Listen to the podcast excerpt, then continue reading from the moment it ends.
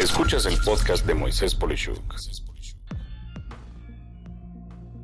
El día de tu muerte y tus presencias digitales. Hace unas semanas se dio la celebración del Día de Muertos, fecha en la que cuando menos en México se celebra de forma pintoresca y peculiar a los que han fallecido y, por igual, a la muerte en sí misma. Sin embargo, este año me puse a pensar en lo vulnerable que somos y cómo nuestra vida está muy ligada a nuestras presencias en redes sociales, dispositivos y demás tecnologías. Nadie planea gran cosa para cuando ya no exista, pero ¿te has puesto a pensar en qué pasaría con tu presencia digital? La verdad es que yo sí, y por eso me puse a investigar qué hacer para planear para cuando no vas a existir. Y con esto en mente, aquí algunas recomendaciones. En Twitter, lo más fácil es llenar el formulario que se indica en las direcciones que he dejado para Twitter y todas las menciones que voy a hacer en este podcast en el episodio en la parte de la descripción. En Facebook hay dos opciones. Solicitar que se borre tu presencia total o solicitar que se vuelva conmemorativa.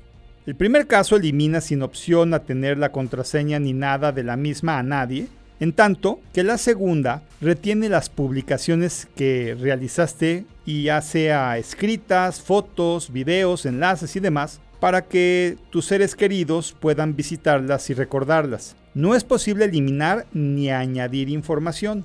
Nadie puede iniciar sesión en este tipo de cuenta y, según las configuraciones de privacidad que se dejaron previamente, los amigos o personas autorizadas pueden compartir contenidos y dejar mensajes para recordar a esta persona.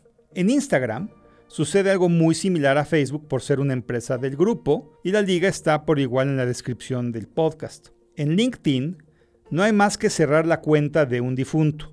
He incluido la dirección por igual para que y si conoces a una persona que falleció, puedas ayudar a proceder a eliminarlo y no hacer mal uso de su información. En el caso del correo electrónico como Gmail, hay una alternativa interesante, pues en vida existe la posibilidad de nombrar a un representante en caso de inactividad en tu cuenta a través del administrador de cuentas inactivas, para el cual también dejo la dirección en el descriptivo y de ahí puedas tú dar seguimiento puntual a poder ver a quién quieres designar para poder atender tus correos una vez que ya no estés. Si el que fallece tenía, por ejemplo, un iPhone, hablando de tecnología, la única forma de darle la vuelta a recuperar ese teléfono es teniendo acceso a la cuenta de correo de su iCloud y solicitar una recuperación de contraseña.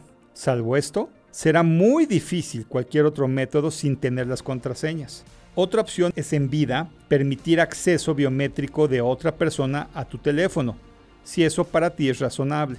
Recuerda, Apple es muy celoso de la confidencialidad y ni siendo un familiar cercano te dará contraseñas ni desbloqueará nada por ti.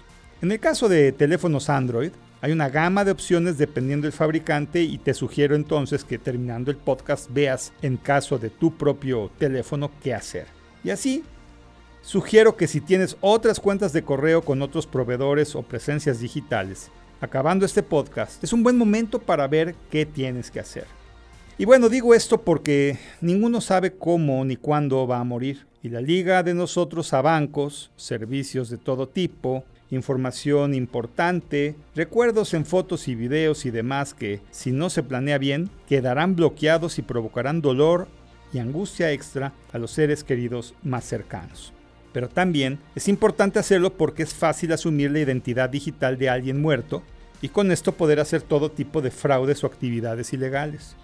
Como conclusión, es importante desearnos lo mejor, pero prepararnos para lo peor, y te advierto que ni con un testamento en mano, la mayoría de las redes sociales se prestarán a desbloquearte o acreditarte la información o cuenta de un ser querido.